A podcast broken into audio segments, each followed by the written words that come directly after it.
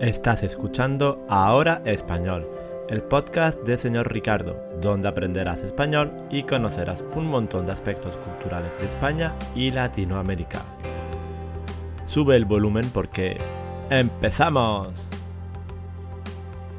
Hola, ¿qué tal? Bienvenidos y bienvenidas a un capítulo especial de Ahora Español. Es especial porque hoy tenemos con nosotros a una persona que se preparó el DLC1, hizo el examen hace nada, un par de meses, y ha venido a contarnos su experiencia y también y sobre todo a darnos consejos para prepararnos este examen. Hola, ¿qué tal? Hola, buenos días a todos. Eh, muy bien, muy bien. Todavía estoy un poco estresada Ah, porque es eh, por primera vez que estoy grabando algo en español, así que claro, estoy un poco estresada, pero todo bien, muchas gracias y muchas gracias por tu invitación. Me alegro muchísimo de poder hablar contigo, Eriki, así que claro, estoy lista. Perfecto, bueno, muchas, muchas gracias a ti por querer compartir con nosotros tu experiencia. Eh, no he dicho tu nombre a propósito, porque quiero que te presentes tú, que hagas una pequeña presentación, quién eres, a qué te dedicas, algunas palabras eh, sobre ti. Claro, pues me llamo Beata, soy polaca y tengo, vale, no importa cuántos años tengo, eh, soy cantante, pero también profe de, de francés Uh, trabajo también por un editorial polaco uh, aquí en Polonia.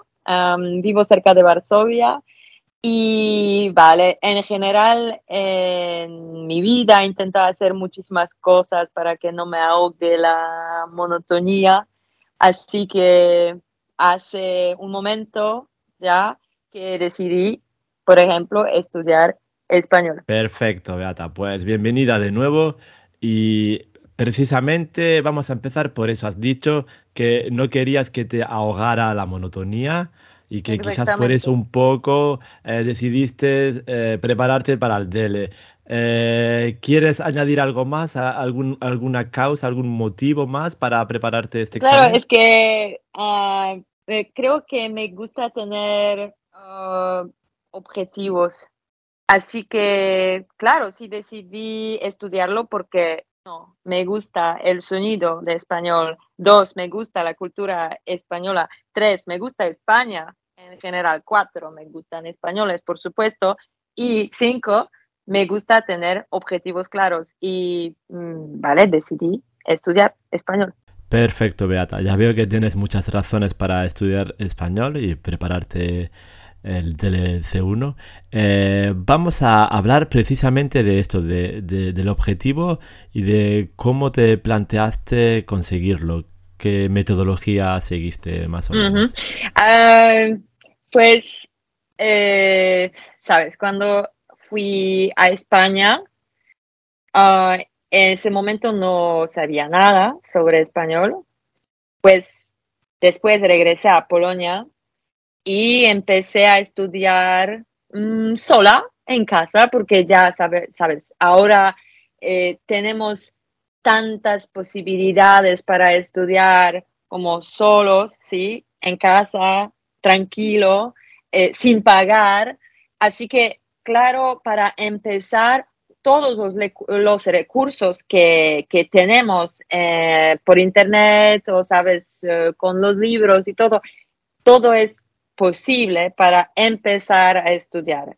Eso es lo que yo hice hace un año y, medio. Ah, así que empecé con los libros y con los perfiles interesantes en YouTube o en Instagram, porque hay muchísimas personas que nos dan informaciones de manera gratuita. Así que, vale, es suficiente tener un cuaderno, un lápiz y estudiar. Eso, eso es. Claro que después, ah, después de dos meses o eh, tres meses, necesitamos un poco más. Y lo que necesitamos, lo más, es el contacto con otras personas, por supuesto, lo mejor eh, es el contacto con los españoles. Así que, ah, vale, empecé con los libros sola, sola. Después eh, decidí a buscar una escuela para gente nueva y para ir a España para estudiar español. Perfecto. Has dicho que un año y medio desde que empezaste a estudiar, eh, solo un año y medio para prepararse el DLC1. Eh, y precisamente quería comentarte algo sobre el tiempo, eh, porque muchos, yo me incluyo a veces también cuando estudiamos una lengua, queremos estudiar una lengua, pensamos, hoy me encantaría estudiar español, pero es que no tengo tiempo y no sé dónde, dónde lo voy a encontrar. Así que mi pregunta es si nos puedes dar alguna idea sobre cómo organizarnos, cómo eh, se dice en español, cómo ganar tiempo al tiempo. Eso es un poco lo que nos decimos todos, eso es muy humano, ¿sí? Todas las excusas que, que, tenemos, ¿vale? No tengo tiempo, no puedo hacerlo, no tengo dinero, etcétera, etcétera.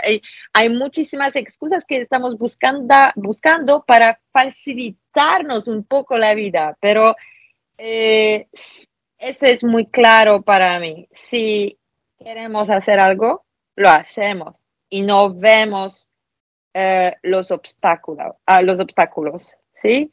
Así que uh, siempre me digo que hacer algo que nos gusta es fácil, ¿ok? Si me gusta estudiar español, si me gusta escuchar eh, la lengua española, si me gusta aprender las palabras nuevas en español, así que es fácil y siempre puedo encontrar, siempre, puede tener, puedo tener tiempo para, para estudiar.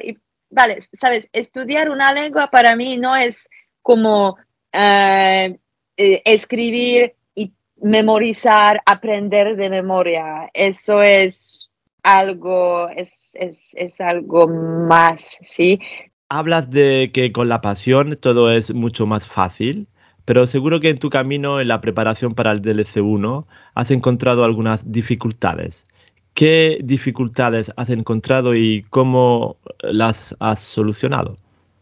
Mm, pues Ricky, sabes, eh, había algunas dificultades en mi camino, claro.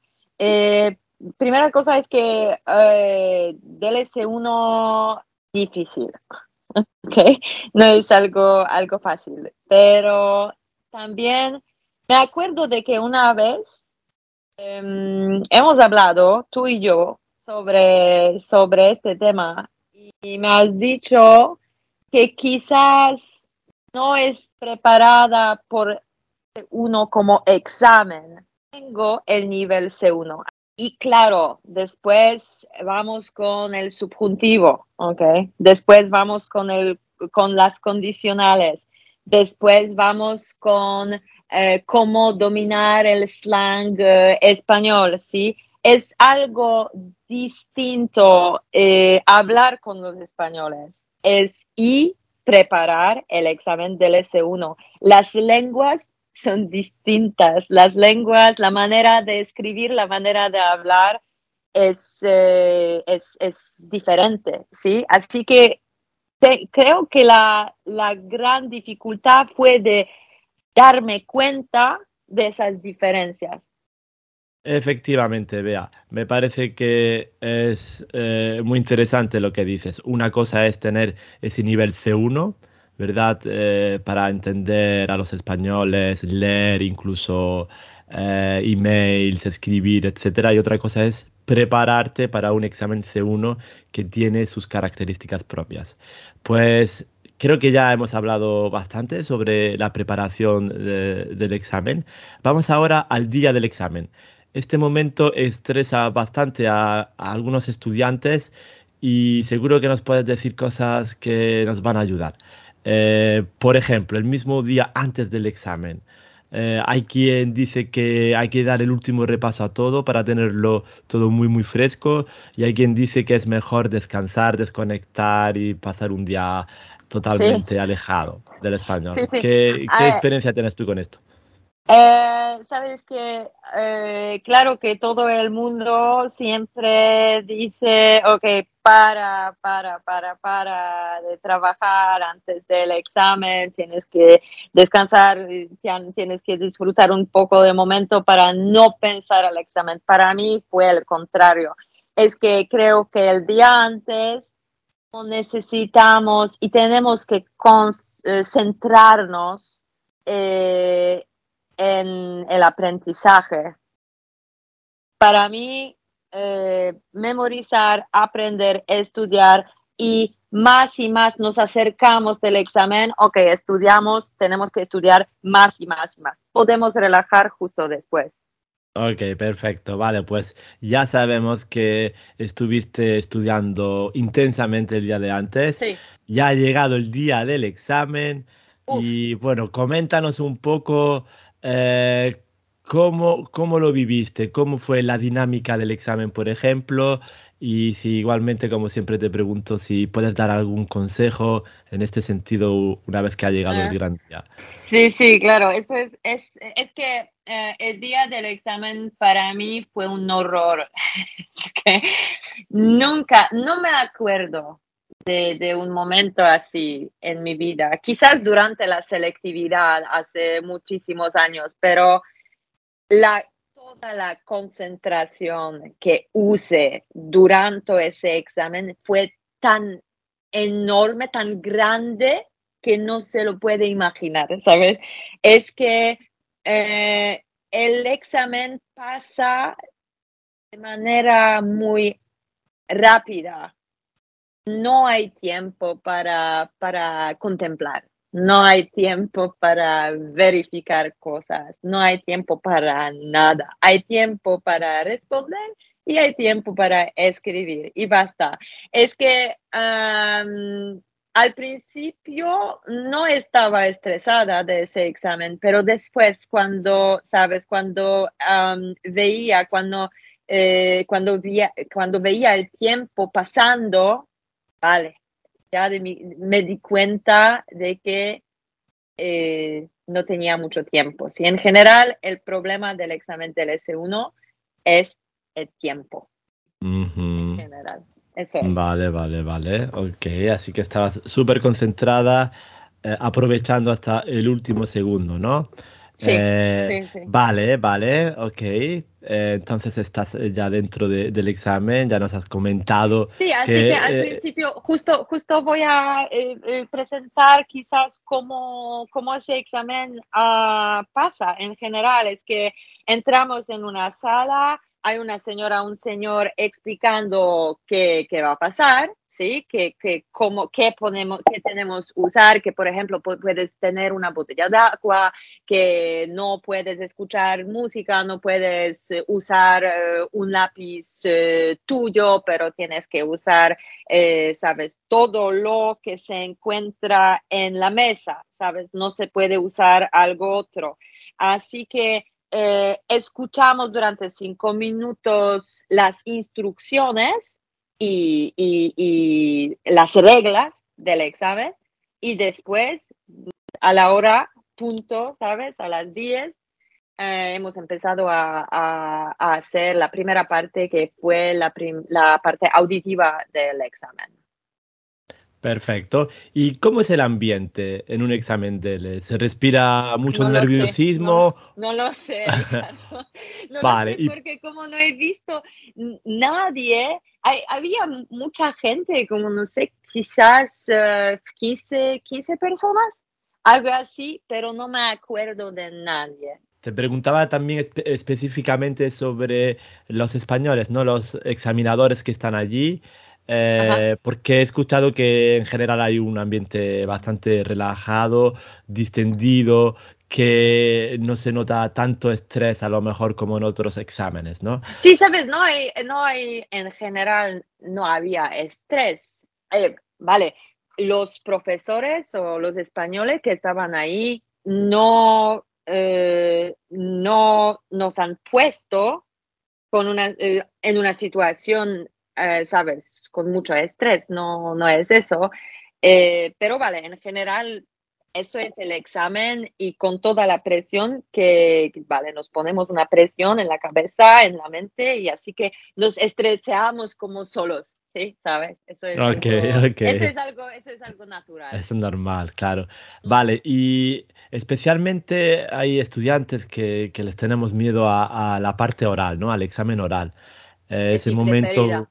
Eh, claro, depende mucho de, de la persona, ¿no? Sí, y, y, quería preguntarte cómo, cómo, cómo te fue, eh, si también nos puedes recomendar algo en, para ese momento. Cómo mm. evitar eh, los nervios de, de, tener que hablar con, con, otra persona en español.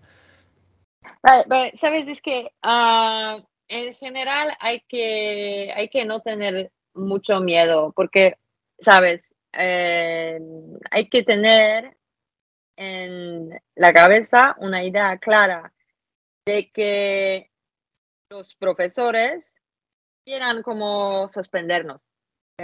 Eso no es el objetivo de ellos. Eh, quieren que aprobemos esa, esa parte oral.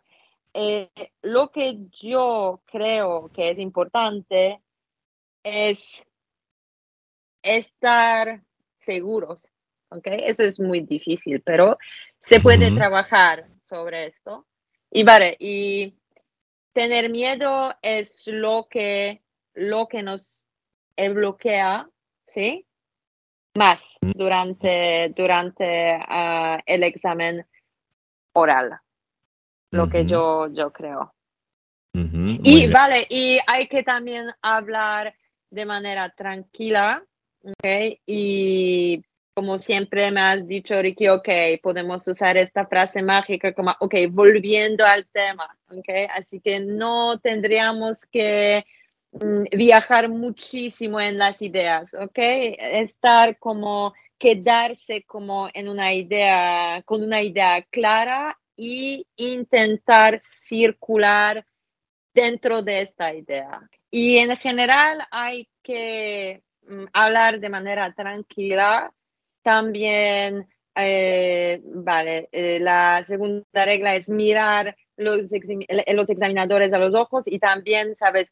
Eh, como quedarse si estuviéramos en un, un poco con, en un bar en España para charlar con amigos. Y eso es, ¿sabes? Eso es para relajar un poco este, este ambiente de, de estrés y depresión. Así que eso es muy, muy importante. Ok, vea, me encanta tu consejo de hacer el examen, esa parte oral, como si estuviéramos en un bar. En España seguro que nos ayuda a relajarnos y a usar un español más natural. Vale, pues eh, para concluir, vea, eh, ¿qué te parece si nos das algunos consejos en general para prepararnos el examen del EC1 sabiendo que no siempre tenemos todo el tiempo del mundo y que muchas veces tenemos que estudiar de forma sola. ¿Sí? Mm.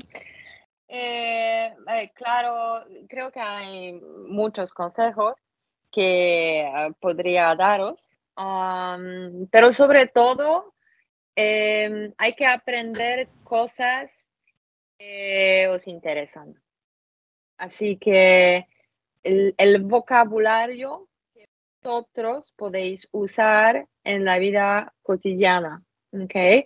Eh, también os, os aconsejo, os recomiendo de leer, también de tener, mantener conversaciones en voz alta con vosotros mismos. Así que conduciendo el coche, por ejemplo, podemos hablar en español, podemos imaginar las situaciones reales eh, en las que se puede usar esa y esa palabra, ¿ok? Eh, y vale, seguir los perfiles de Instagram, de por supuesto, señor Ricardo, por ejemplo, pero hay muchísimos, ¿ok? Hay muchísimos perfiles en Instagram repetir, repetir, repetir en, en voz alta, escucharnos, ¿sí? Podemos grabar eh, las frases por teléfono, ¿sí? Y después escuchar un poco. También la escritura, eso es algo que a mí no me gusta muchísimo escribir en español, pero claro, si, si quieres tener un DLC1, tienes que escribir, esforzarte un poco a escribir em, cosas.